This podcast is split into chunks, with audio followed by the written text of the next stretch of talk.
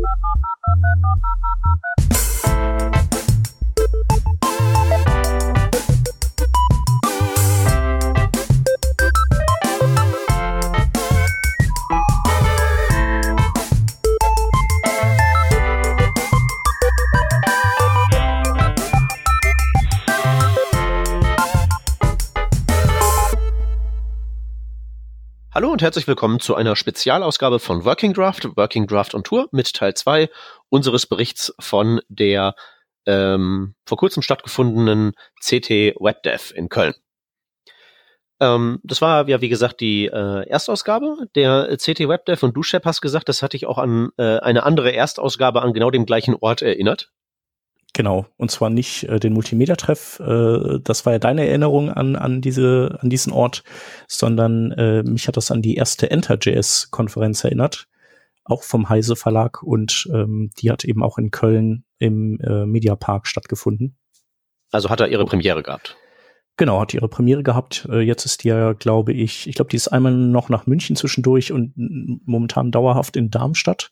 Genau.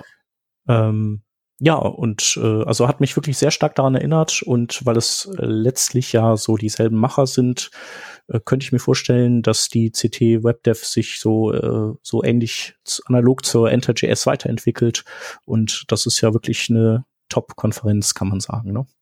Ja, jetzt, wo ich tatsächlich ähm, bei der nächsten Ausgabe dann auch selber dabei sein darf, kann ich dieses Statement so unterschreiben. Ja, stimmt. Das, das hat noch zum Top-Dasein gefehlt, klar. Nicht wahr? Ja. nee, äh, ist, ist ja, ähm, ja, wir hadern ja manchmal mit so äh, Ver äh, verlagsgetriebenen Konferenzen, aber ähm, da kann man wirklich nichts sagen. Also das sind sehr gute Konferenzen. Ja, der Inhalt stimmt ja auch immer und ähm, das ist jetzt auch sozusagen das Thema von unserem zweiten Interview. Da haben wir uns nämlich den äh, Robert gegriffen, der uns äh, lang und breit über tatsächlich auch viele Details von ähm, Barrierefreiheit im User Interface erzählt hat und der ähm, gute Mann weiß wirklich Bescheid, wie ihr jetzt hören werdet. So, wir sind, äh, wir haben jetzt äh, noch ein Interview hier auf der CT WebDev Konferenz in Köln, die hier zum ersten Mal stattfindet und ähm, mit mir sitzt hier der Peter. Hallöchen.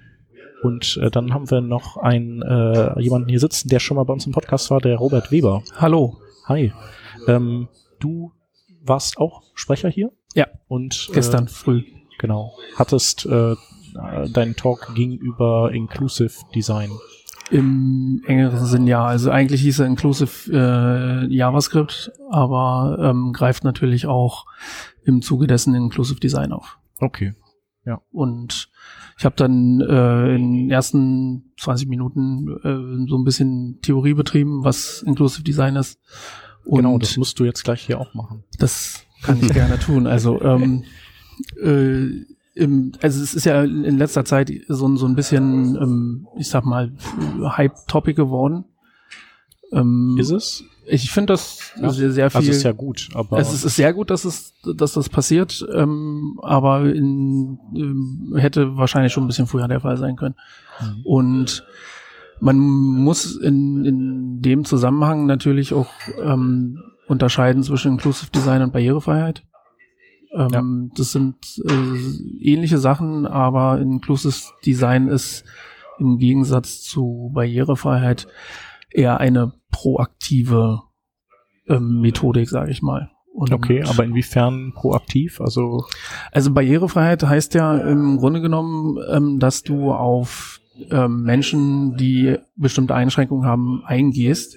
Also du reagierst sozusagen auf ähm, Einschränkungen, die Menschen haben können. Und Inclusive Design ist in, in dem Moment eher der umgekehrte Weg, dass du halt proaktiv versuchst, ähm, Interfaces zu erstellen oder Produkte, die ähm, so viele Menschen wie möglich inkludieren oder äh, was wäre die deutsche korrekte? Ja, also quasi die Umkehrung. Das ja. heißt also, anstatt dass du Dinge äh, optimierst oder reparierst für ja. bestimmte Gruppen, äh, ja. Das ist, ist ähm, vergleichbar mit, mit den mit Progressive Enhancement und Graceful Degradation. Mhm. Das ist ja im Grunde genommen eigentlich die gleiche, das gleiche Endergebnis haben, aber äh, immer an einem entgegengesetzten Punkt starten. Mhm. Und äh, so ist es aus meiner Erfahrung mit Inclusive Design und Barrierefreiheit auch. Ja.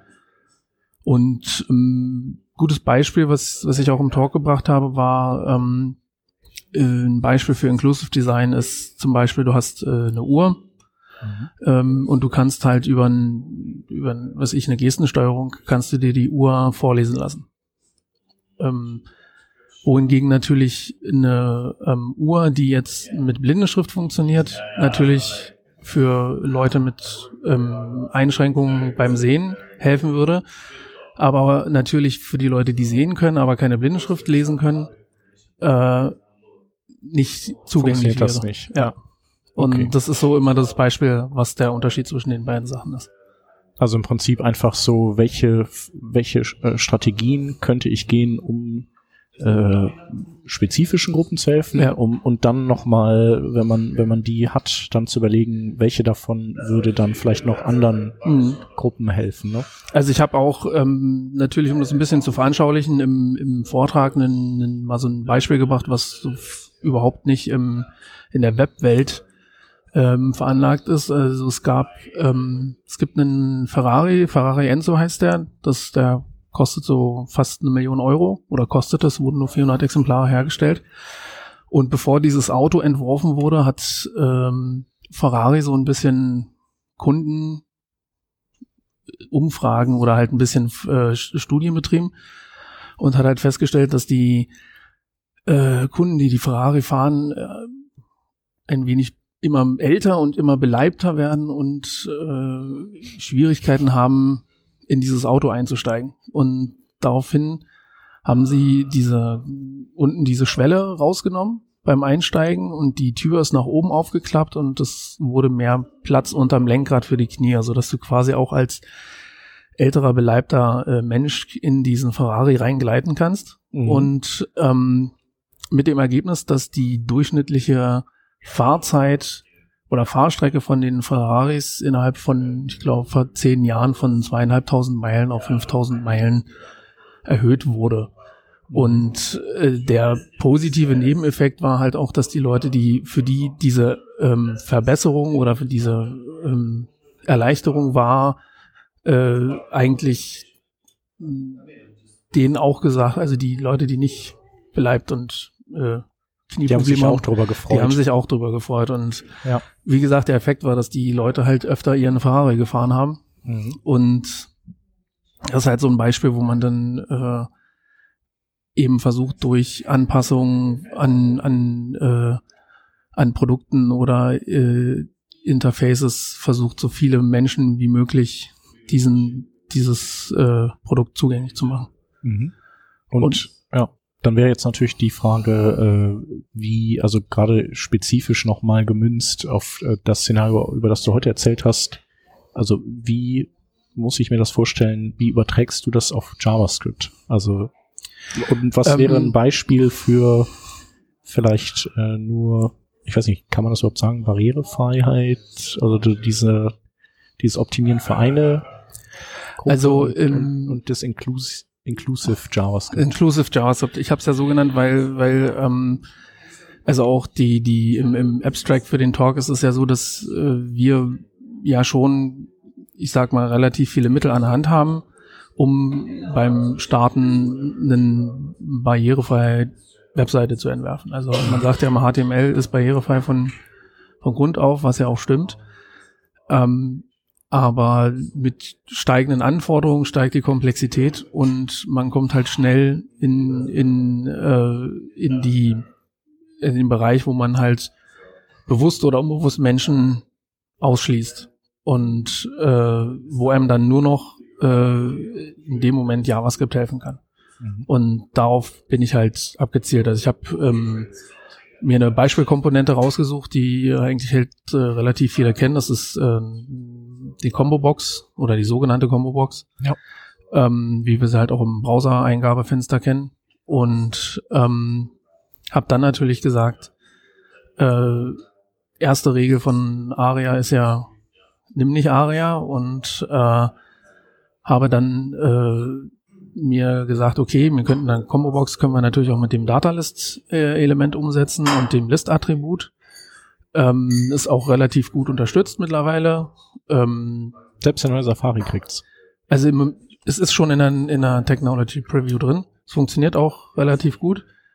Und ähm, ich bin dann halt her, hergegangen und habe mal geschaut, was denn der ARIA-Standard bezüglich Tastaturinteraktion und Screenreader-Interaktion für eine Combo-Box verlangt. Und äh, bin dann dahergegangen und habe mal geguckt, inwiefern dann die Browser das für das Datalist-Attribut oder für das Datalist-Element und das List mit List-Attribut implementieren. Und das ist halt Tastatur, ähm, Steuerung ist okay in den meisten Browsern, ähm, aber Screenreader Unterstützung ist halt ziemlich mau. Okay.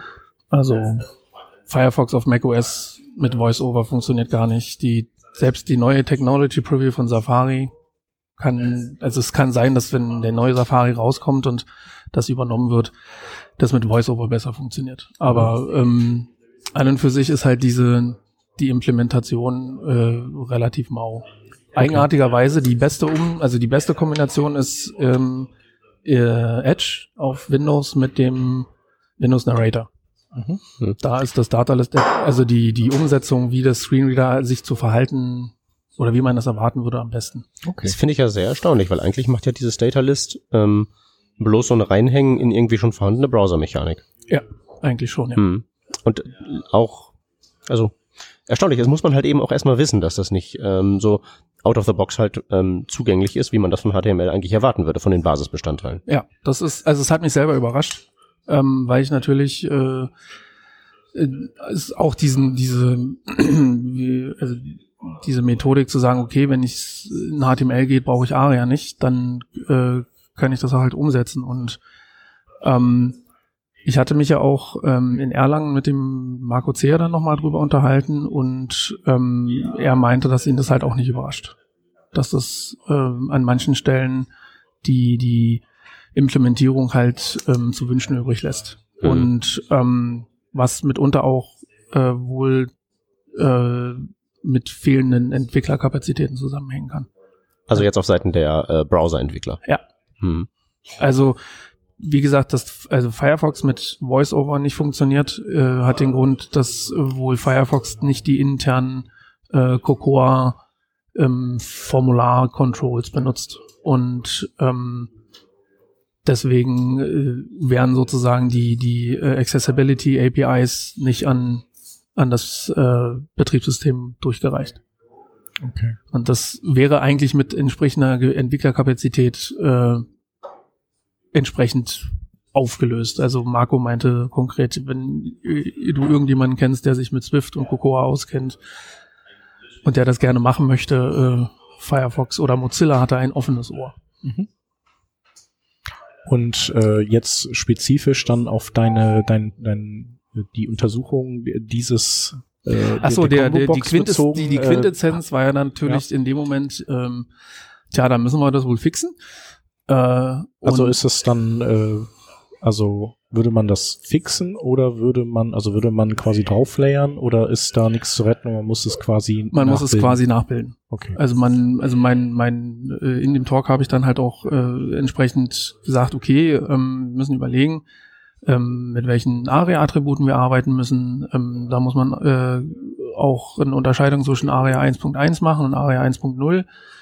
Ähm, das sind so, äh, also nicht gerade marginale Unterschiede, äh, die, die man jetzt so wegstreichen kann. Und ähm, also es geht wirklich konkret darum, dass andere Attribute benutzt werden, äh, bestimmte andere Attribute an, an äh, anderen Elementen gehängt werden. Also zum Beispiel ist es in ARIA 1.1 so, dass du ähm, ein, eigentlich ein, ein Wrapper-Element um Textbox und Listbox hängen sollst und dieses Wrapper-Element kriegt die Rolle Combo-Box. Mhm. In ARIA 1.0 ist es aber so, dass eigentlich die Textbox die Rolle Combo-Box Box kriegt und mit einem entsprechenden ARIA Owns äh, Verweis auf Okay. die Listbox verweist. Und der Unterschied ähm, konkret ist auch, dass die Screenreader noch nicht so viel mit ARIA 1.1 anfangen können. Okay. Wie löst also, man sowas? Also wie kann man das äh, für beide aufbereiten? Gibt es dann Kenner Use für? Äh, leider nein. Hm. Das, also das habe ich selber im, im, im Studium der, der Spec ähm, festgestellt, weil ähm, also die Dokumentation ist da sehr ausführlich und sehr, äh, sehr gut. Ähm, und natürlich auch mit Beispielen versehen, die dann also wirklich äh, in, entsprechend Tastatur navigierbar, also wirklich top sind. Also das werden alle Anforderungen, auch die optionalen, äh, werden halt umgesetzt. Aber ich habe mir dann einfach dieses Beispiel von der von der W3C-Seite hergenommen und einfach meine Screen darüber gejagt und äh, habe dann halt festgestellt, okay, das ARIA 1.1 Beispiel funktioniert nicht so gut wie das ARIA 1.0 Beispiel. Mhm. Und ähm, habe mich dann halt in dem Zusammenhang dazu entschlossen, okay, wenn ich das jetzt hm, so exemplarisch nachbaue, dann wäre es wahrscheinlich besser, den 1.0 Standard zu nehmen, ja. weil du damit halt weiterkommst. Ja. Und im Endeffekt habe ich das dann äh, von, von der Mechanik so gemacht, dass ich ähm, gesagt habe, okay, alle Inputs, die ein, ein List-Attribut haben, ähm, wobei man da dazu sagen muss, dass es natürlich nicht nur auf einen Type Text geht, das geht auch zum Beispiel auf einen Type Range. Mhm. Und äh, man hat dann sozusagen einen, einen Stepping für eine für einen Slider. Okay, man hat so, ja.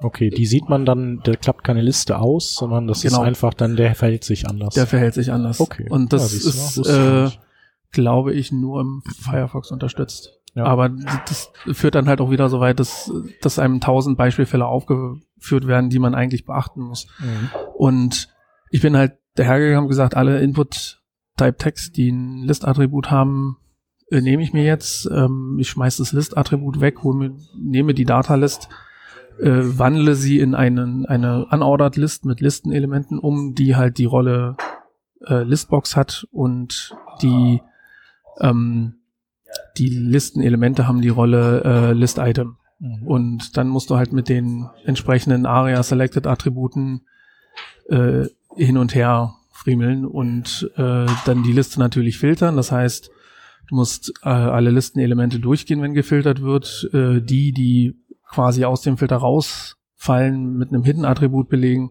sodass die Liste halt eingeschränkt wird. Mhm. Und ähm, das sind aber auch so Sachen, die die in, in, im, im Screenreader nicht wirklich durchgehend gut funktionieren. Also eigentlich äh, ist es so, dass man fokussiert die Listbox, man gibt äh, irgendeinen Terminus ein, nachdem die Liste gefiltert wird und bekommt, soll, dann sollte der Screenreader ein, eigentlich sagen, wie viele Listenoptionen noch da sind. Ja. Und das funktioniert in keinem Screenreader durchgehend, selbst mit ARIA nicht.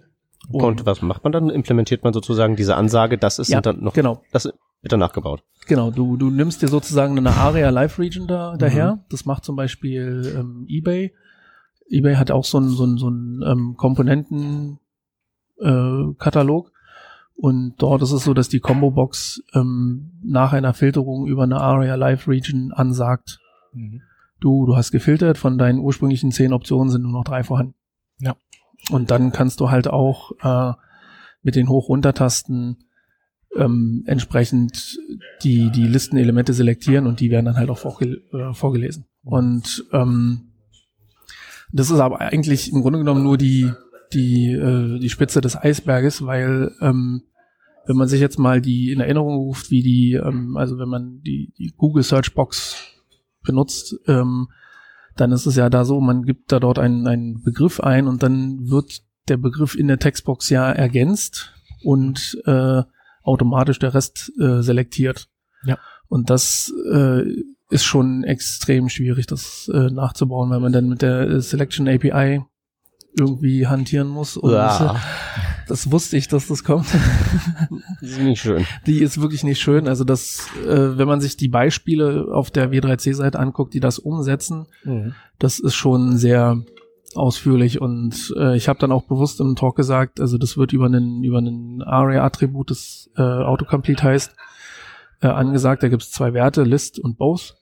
Und bei List wird halt gesagt, dass die Liste entsprechend dem Terminus eingeschränkt wird und bei Both wird halt auch der, die, dass die Textbox verautovollständigt und das einzubauen ist schon, mhm.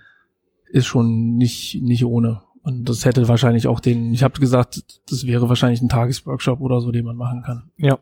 Und ähm, im Endeffekt habe ich dann im, im Vortrag dann noch gezeigt, wie ich diese, wie die Liste gefiltert wird, Mhm. ähm, wie man ähm, dass dann die die Liste an sich äh, auch ähm, Custom Events äh, schmeißt, damit die die Combo Box, also die Textbox weiß, okay, ich wurde jetzt gefiltert oder es wurde ein Wert ausgewählt, Mhm. weil der Wert, den man auswählt, der soll ja in die Textbox übernommen werden. Ja. Und ähm, das ist halt es lässt sich relativ leicht, sage ich mal, runterprogrammieren, aber wenn man dann auch äh, weitergehen würde, weil ich habe in dem Moment mich um so eine Sachen wie CSS gar nicht gekümmert. Mhm.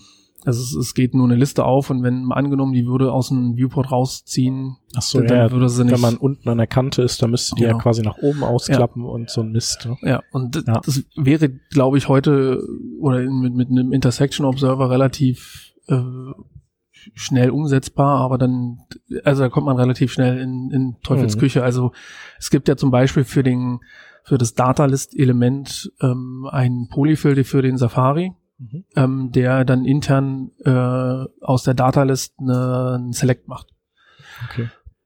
Das, der Nachteil daran ist ja natürlich, dass du dir in dem Moment sehr, sehr viel Semantik reinholst, die du nicht unbedingt haben willst. Aber du hast natürlich, äh, so eine Fälle sind dann natürlich abgefangen, weil eine Selectbox in dem Browser sich ja entsprechend verhält. Das sieht man ja. Also Ja. wenn, wenn sie ganz unten am Screen ist und du machst sie auf, dann geht sie nach oben auf, ansonsten geht sie nach unten auf und so. Mhm. Und das sind alles Fälle, die man ja sich entsprechend ähm, Ja. irgendwie äh, dann damit abfängt. Aber die muss man ja auch, wenn man es wirklich von Hand macht, selber Ja. umsetzen.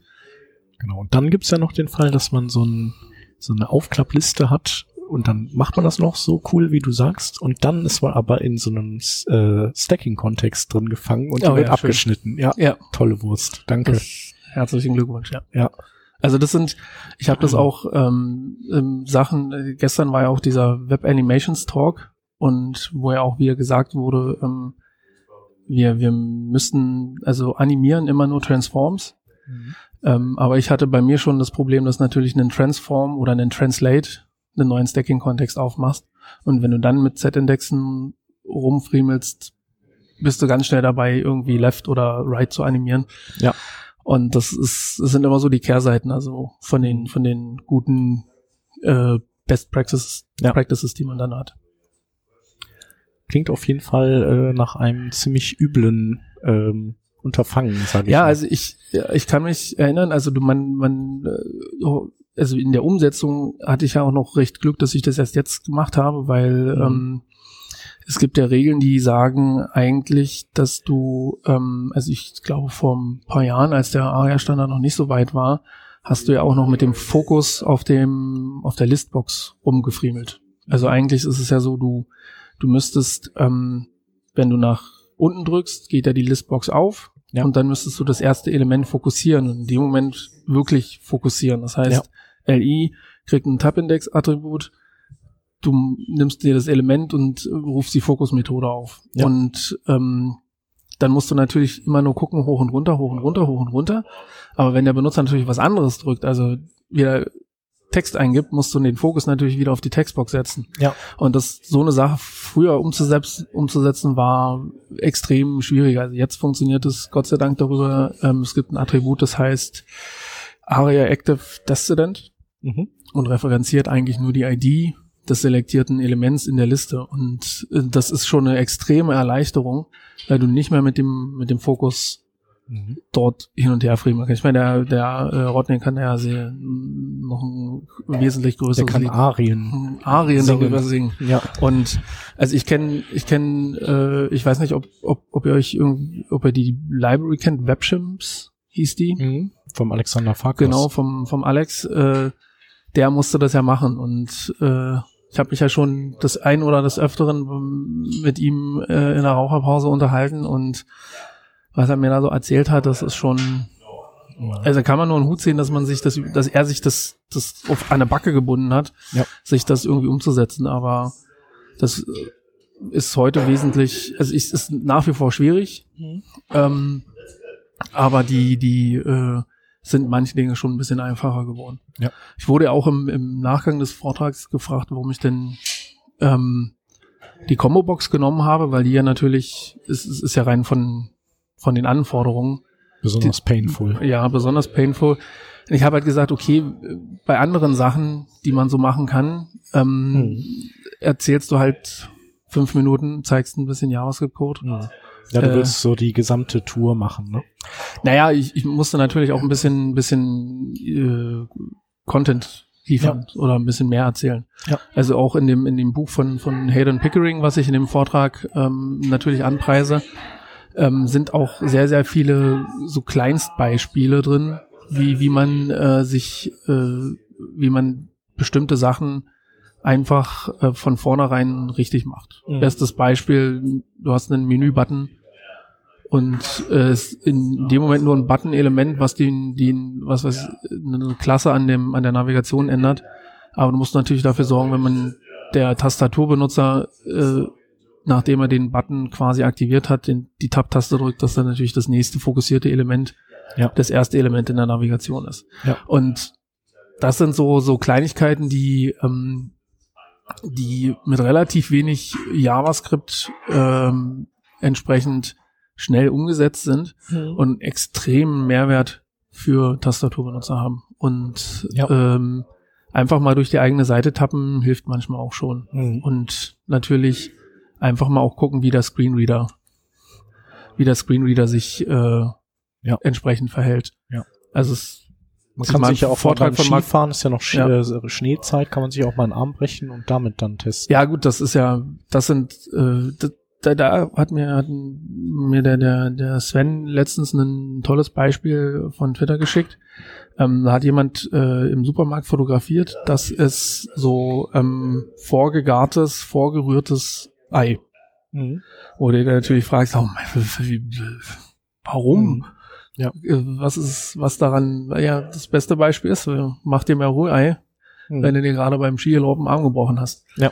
Oder wenn du rein von der äh, Motorik her, weil du halt einen Tremor zum Beispiel hast, ja. äh, wenn du das Ei zerschlagen willst, mit der Hand die ganze Zeit schüttelst und das äh, nicht in, in die Pfanne ja. verteilst, sondern ähm, in, der, in der Küche. Und dann, das hat dann auch ein entsprechender ähm, Twitter-User hat dann darauf hingewiesen, dass man, bevor man da jetzt sich irgendwie an den Kopf fasst und lacht, mal bedenken sollte, dass es vielleicht Leute gibt, die sehr froh darüber sein könnten, mhm. dass das Ei schon vorgerührt und gegart ist, weil sie sich einfach nur in der Pfanne machen müssen und der Rest ist ja. erledigt. Ja. Und das sind halt so Sachen, die man diesen ganzen Inclusive Design ja. äh, Dingen, man immer mehr versuchen, die kleinen Dinge ein bisschen weiter zu denken. Ein bisschen quasi. weiter zu denken. Ja. Also die, die, ähm, die Pacello Group hat ja in dem, dem Zusammenhang auch so, so Inclusive Design Prinzipien aufgestellt und ähm, hat auch sehr, sehr schöne Beispiel Sachen mit reingegeben. Also was, was ich in letzter Zeit ja auch relativ oft benutze, ist so, ein, so eine Checkbox, sich das Passwort, wenn man irgendwo sich einloggen will, das Passwort als Klartext anzuzeigen, nachdem man es mhm. irgendwie das dritte Mal ja. falsch war, war so, oh, was habe ich? Ach nee, der hm. hat schon wieder den Buchstaben umgedreht oder sowas. Ja. Oder ähm, im, im, im mobilen Kontext, äh, wenn du ein Video hast, ähm, beim Starten initial den Untertitel einzublenden und den Sound auszumachen. Mhm. Beim man geht ja dann immer davon aus, okay, ich bin der Mobilbenutzer, ich sitze vielleicht in der Bahn, ja. ich will mir ein Video angucken, aber ich will nicht unbedingt die anderen Fahrgäste jetzt mit, ja. äh, mit dem irgendwie mhm. nerven. Also das nutze ich auch tatsächlich häufig. Also da freue ich mich dann, gerade auf äh, Facebook ist das ja oft so, dass die immer mit Text dann sind, die Dinger. Genau. Ja. Und das, das sind halt so Sachen, die ähm, Kleinigkeiten, die in, in entsprechend einen extremen Mehrwert für jeden Benutzer bilden und halt eben nicht nur für die, die von vornherein oder temporär eine Einschränkung haben. Ja. Und das, ja, ja, finde ich halt extrem wichtig. Und äh, mir ist es dann äh, lieber, wenn mir irgendjemand sagt, dass dass ich finde die das was du da gebaut hast super benutzbar mit der Tastatur an, als irgendwie was anderes. Ja. Das macht einem mehr Spaß als oh Gott. Ja. Juhu, ich habe Framework X benutzt. Ja, weil es halt einfach Impact hat, ne? Ja. Ja. Also das, ich finde das ja auch immer schwierig, die, in diesen, den, den, den Business Value von so Sachen mhm. zu verkaufen. Ja, das ist ja immer das äh, Problem, ne? Also, ja. ja, die Frage, die ich dabei hätte, wäre, ähm, ob es da irgendwie einen geasphaltierten Trampelpfad gibt, auf den man Leute setzen kann. Also du willst irgendwie eine Combo-Box machen und ich bin sicher, wenn man da bei NPM mal sucht, findet man eine ganze Ja. Menge Implementierung. Ja, also ich habe Und ich würde mal vermuten, dass die meisten von denen nicht so sämtliche Best Practices, die du gerade aufgelistet hast, implementieren. Also die, also das ist klar, es gibt äh, wie das das ist da das jQuery Plugin Phänomen. Ähm, es gibt ganz viel Sand am Meer. Ähm, es gibt ähm, Combo-Boxen, die ähm, sehr gut mit der Tastatur funktionieren, die dann, also äh, ich habe letztens durch ist eine, irgendwie eine neue neues äh, äh, Widget dadurch durch die Twitter äh, Verse ge geschwappt und ähm, was super mit der Tastatur funktioniert hat, aber ähm, kein einziges ARIA-Attribut benutzt hat, um einen Screenreader irgendwie zu unterstützen. Also es war äh, typisches Beispiel, du hast eine Textbox und eine, eine unordered List, Mhm. die halt ein- und ausgeblendet wird. Du kannst die, die Sachen hin und her be mit, bewegen mit der Tastatur, aber für den, für den ähm, Screenreader-User wäre das, er, er hätte nicht gewusst, was passiert, wenn er als nächstes den, die, äh, die Tab-Taste drückt oder ähm, das ist auch zum Beispiel eine Sache, die ja nicht passieren darf. Also du darfst, ähm, wenn du in der Combo-Box die Tab-Taste drückst, sollst du die Combo-Box verlassen und nicht in die geöffnete Liste springen. Die Mhm. soll sozusagen nur mit den, mit den Hoch- und Runtertasten und Escape und äh, ich glaube Home und End hm. Die Tasten sollen optional auch funktionieren. Aber wenn du auf der Textbox bist und etwas eingibst und dann Tab drückst, sollst du zum nächsten äh, aktiven Element springen. Und das ist schon wirklich so, dass du ähm, das kommt immer darauf an, was für eine, für eine Anforderung man selber hat an, an, an sowas. Also ich habe noch keine Combo-Box gesehen, bis auf die von Alex Farkasch. Ähm, die ist jetzt, also ich weiß nicht, WebShims ist, glaube ich, sechs, sieben Jahre alt, ähm, die wirklich durchweg gut funktioniert. Und ähm, manche machen das mit ARIA-Attributen, haben aber nicht so gute Tastaturunterstützung. Ähm, die machen das dann zum Beispiel mit Tabs, aber dann gibt's welche, die, die super mit der Tastatur funktionieren, die dann aber das ARIA halt nicht zu Ende denken. Mhm. Und ähm, ich kann das auch verstehen, weil das extrem, also das, da, da holst du dir ja äh, sehr, sehr viele, äh, sehr, sehr viele ähm, Sachen ins Haus, die du halt beachten musst. Mhm. Also der Standard allein, die Seiten, die du dir da durchlesen musst, ist schon, schon ordentlich. Es ist einfach inhärent schwierig. Aber vielleicht kann man noch mal äh, sagen, der Hayden Pickering hat ja das Buch geschrieben, dann hat er die Inclusive Components Genau. äh, Seite, wo, Ja. wo auch viele Beispiele sind. sehr, sehr viele Beispiele, an denen man sich sehr gut orientieren kann und auch ähm, so und so die diese Feinheiten bei so Sachen, was ich auch angesprochen habe mit der Navigation, ähm, das ist auch ein Beispiel in dem in dem Buch. Ähm, das sind halt so die kleinen Dinge, die die man dann mit mit wenig JavaScript-Code sehr viel sehr viel erreichen kann. Und ja. ich kann das Buch jedem nur an die Hand legen. Äh, es liest sich auch schön runter und ähm, der Hayden freut sich bestimmt darüber, wenn es ein bisschen Mhm. noch mehr verkauft wird. Genau, ansonsten kann man ihm folgen, dir folgen, Closing ja, Tag, Closing auf Tag Twitter. auf Twitter. Und äh, du, du bist ja auch Freelancer, man könnte dich wahrscheinlich auch äh, Man- mal zu Rate ziehen. ne? Ja, Ja. natürlich. genau. Wer irgendwie Beratung, Barrierefreiheit, Ja. JavaScript, HTML, CSS, den ganzen Frontend-Kram, Ja. kann mich gerne anfragen. Ja, cool. Vielen Dank. Das Gern war geschehen. sehr interessant. Genau, vielen Dank fürs Zuhören und bis bald. Bis Tschüss. dann. Ciao. Tschüss. Das war das Interview mit Robert Weber. Und ähm, ihr habt gemerkt, das ist der Mann, an den ihr auch sämtliche Fragen richten könnt zu Barrierefreiheit. Ähm, ihr findet sein Twitter-Handle in unseren Shownotes und ihr findet dann natürlich auch unsere Kommentarspalte, wo ihr wie gewohnt uns ähm, wieder Kommentare hinterlassen könnt, Feedback geben könnt. Und ihr könnt natürlich uns einfach eine E-Mail schreiben, wenn auch ihr eine Konferenz habt, auf der wir vielleicht mal ein bisschen rumhängen dürfen und wo wir dem ein oder anderen Speaker ein Mikrofon ins Gesicht halten dürfen. Das machen wir nämlich sehr gerne. Wir danken fürs Zuhören und äh, hören uns dann bei der nächsten vollen Revision wieder. Bis dahin, Dankeschön, tschüssi. Ciao.